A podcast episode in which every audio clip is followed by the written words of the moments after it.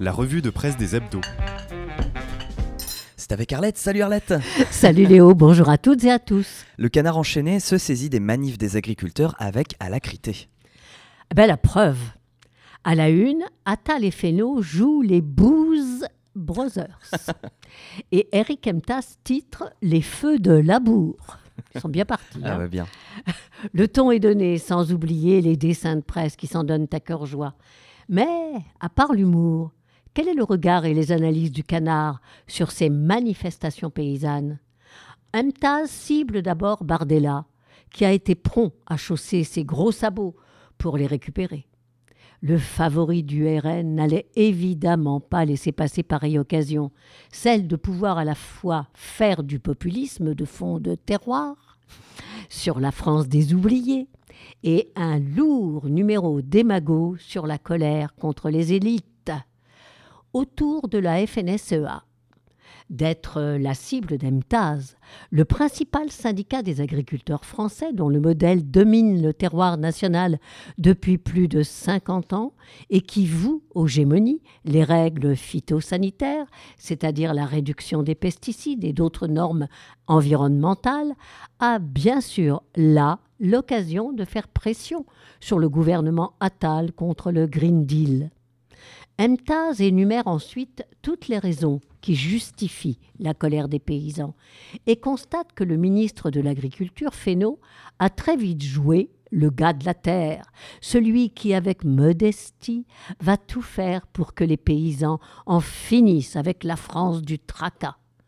Ne quittez pas la une sans lire l'article très pertinent de JLP qui titre Encore des agroterroristes et qui se livre à une analyse du genre deux poids, deux mesures aux écolos qui bloquent le week-end l'A69, les CRS, aux agriculteurs qui bloquent l'A64 depuis six jours, eh bien, ils sont reçus par le préfet avec tous les égards. Eh oui, deux poids, deux mesures. Quand les manifestants écolos s'en prennent aux méga bassines, ils se retrouvent avec des peines de prison, de lourdes amendes. Quand des agriculteurs membres de la cave, le comité d'action viticole, font péter à coups d'explosifs le bâtiment administratif de la DREAL, la DREAL c'est la direction régionale, ce sont les directions régionales de l'environnement, de l'aménagement et du logement, alors qu'a fait la police? Eh bien rien, c'était à Carcassonne, je vous le signale. Dans l'Express, on pose clairement la question agriculteurs, la faute à l'Europe? Analyse très pertinente dans diverses chroniques de l'hebdo des causes de la colère des agriculteurs. Alors je vous en livre quelques extraits. Les gilets ne sont plus jaunes, mais verts. Ce ne sont plus les ronds-points qui s'embrasent, mais les campagnes. Trop plein de normes, dictates bruxellois, rémunérations insuffisantes. Cette colère diffuse se fracasse sur les exigences de verdissement des pratiques agricoles. Alors que la colère monte dans les campagnes, la multiplication des normes est souvent avancée par les agriculteurs pour expliquer les difficultés de la filière. Ce ras-le-bol est-il justifié ou est-ce un prétexte pour refuser de changer de modèle? Eh bien, ni l'un ni l'autre, nous dit l'Express. Il est vrai que le monde agricole doit gérer aujourd'hui une foultitude de normes. Pour autant, ce n'est pas la seule cause des difficultés du secteur et de son désarroi. D'ici dix ans, un tiers des agriculteurs français seront partis à la retraite. Alors, au moment où la colère monte dans nos campagnes, comme dans de nombreux pays en Europe, le renouvellement des générations s'impose comme l'un des enjeux majeurs de la profession. Face aux revendications des manifestants, le ministre de l'Agriculture, Marc Fesneau, a opté pour un nouveau report du projet de loi annoncé il y a près d'un an et demi afin d'y insérer d'éventuelles mesures de simplification, nouveau mantra du président de la République. Au RN, la récupération à tout prix, le parti d'extrême droite multiplie les déclarations en faveur des agriculteurs et espère surfer sur la vague de colère à l'instar de ses alliés allemands et néerlandais. À cinq mois des élections européennes, le parti d'extrême droite veut jouer la carte de la ruralité et espère capitaliser sur le malaise agricole. Télérama a pris un objectif grand angle pour balayer l'info de la semaine. Nous avons pu constater que les points forts de l'actualité étaient d'abord le monde paysan. Dans Télérama, deux articles abordent le sujet. D'abord avec une dessinatrice de bande dessinée qui s'est mise à l'écriture. Marion Fayolle abandonne ses crayons pour conter l'histoire de ses grands-parents, paysans, là-haut, en Ardèche. Et ensuite avec Gilles Perret, dont le, dont le documentaire La ferme des Bertrands sera dans les salles la semaine prochaine. Un documentaire très utile pour mesurer l'évolution de ce monde paysan sur 50 ans. 50 ans de la vie d'une ferme et de ses fermiers. La même, la même ferme, mais pas les fermiers, filmé d'abord en 1972 dans un reportage d'un certain Marcel Tria. En 1997, Gilles Perret, qui vit depuis toujours à Quincy, le hameau de Haute-Savoie où se situe cette ferme, et qui avait assisté enfant à ce reportage, filme ses voisins paysans, ceux qui exploitent maintenant cette ferme.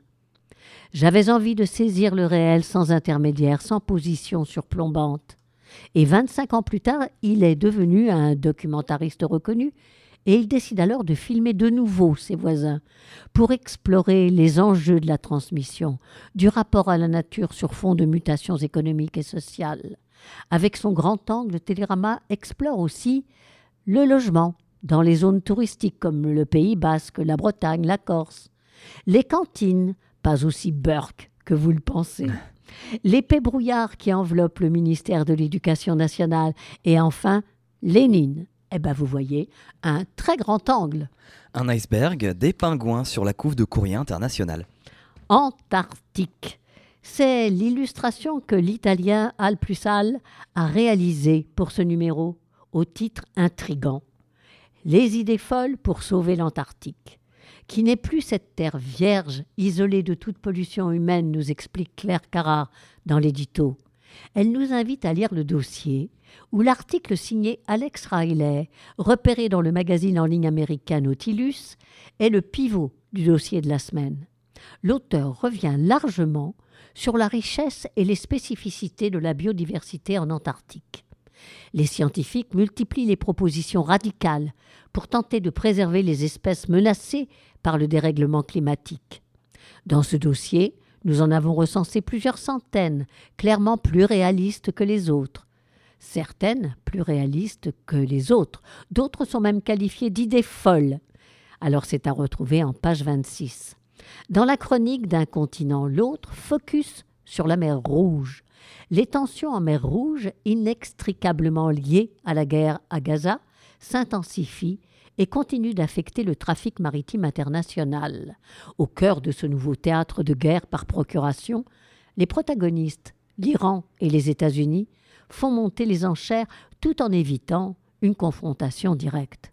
Mais de nouveaux foyers de crispation émergent sur d'autres rivages, notamment dans la corne de l'Afrique, faisant craindre un embrasement général. La question du 1 est inquiétante. Les Jeux ont-ils perdu la flamme? Après avoir rappelé quelques-unes des images les plus émouvantes des Jeux olympiques passés, Patrice Trappier interroge. Les Jeux de Paris, annoncés comme les plus écolos et sociaux de l'histoire par la ministre Amélie Oudéa Castera, seront-ils à la hauteur de cette ambition? Sauront-ils ouvrir le nouveau cycle dont l'olympisme a besoin pour s'adapter aux nouveaux, aux nouveaux enjeux écologiques et sécuritaires Ils pointent dérapages budgétaires, empreintes carbone désastreuses, risques sécuritaires. Mais c'est pas tout. On craint aussi un grand embouteillage. Et il ajoute, il reste à espérer que les Olympics is Paris ne seront pas percutés par la fureur du monde, qu'aucun groupe terroriste ne s'invite à la fête dont le plateau promet d'être somptueux. On n'est pas plus pessimiste. Robert Solé, lui, dans sa chronique, ne se montre pas plus gai, mais lui, c'est dans les débuts des Olympiades qu'il est allé chercher matière à se désoler. Après Athènes, en 1896, Paris a accueilli les deuxièmes Jeux, quatre ans plus tard, intégrés dans les concours internationaux d'exercice physique et de sport de l'exposition universelle de 1900. Il n'y eut ni torche, ni cérémonie d'ouverture, ni défilé des athlètes. Même le label JO était absent. Ce fut à vrai dire une belle pagaille. Et ça continue. Jochen Gerner a carrément intitulé sa chronique dessinée Turbulence olympique. Bon, allez, on arrête, stop. Allons lire ce qu'en pense Benoît Enerman, ancien grand reporter à l'équipe. Il analyse la spécificité de l'édition Paris 2024. Après avoir fait l'historique des Jeux olympiques modernes, il positive, enfin, ceux de 2024. Pardon. La parité homme-femme va y être pour la première fois effective avec, avec, même un léger avantage aux femmes. Le nombre des installations construites pour l'occasion sera réduit et elles seront pérennes, comme prévu dans le cahier des charges imposé par le CIO. Et c'est le naturel grincheux des Français qui est responsable de l'hostilité qui s'exprime face à cette Olympiade.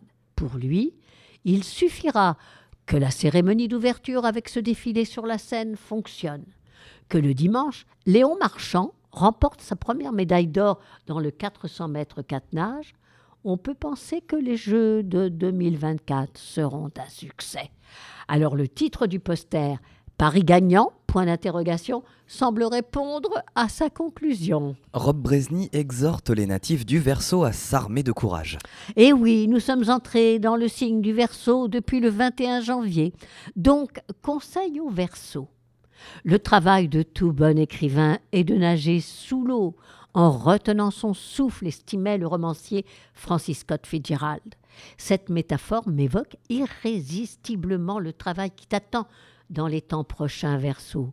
Pour approfondir ta réflexion et mûrement peser tes décisions, il te faudra faire du sous l'eau, en retenant ta respiration aussi longtemps que nécessaire.